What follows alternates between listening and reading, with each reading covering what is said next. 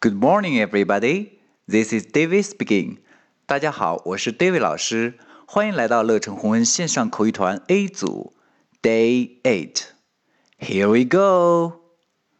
老师介绍了一位新同学给小萌认识，他想知道对方的名字，他会怎么问呢？What's your name? My name's Amy. OK，小萌问的是 What's your name?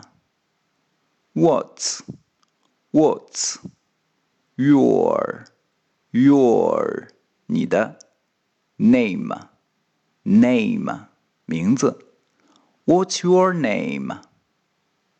我们看新同学是怎么回答的。My name's Amy.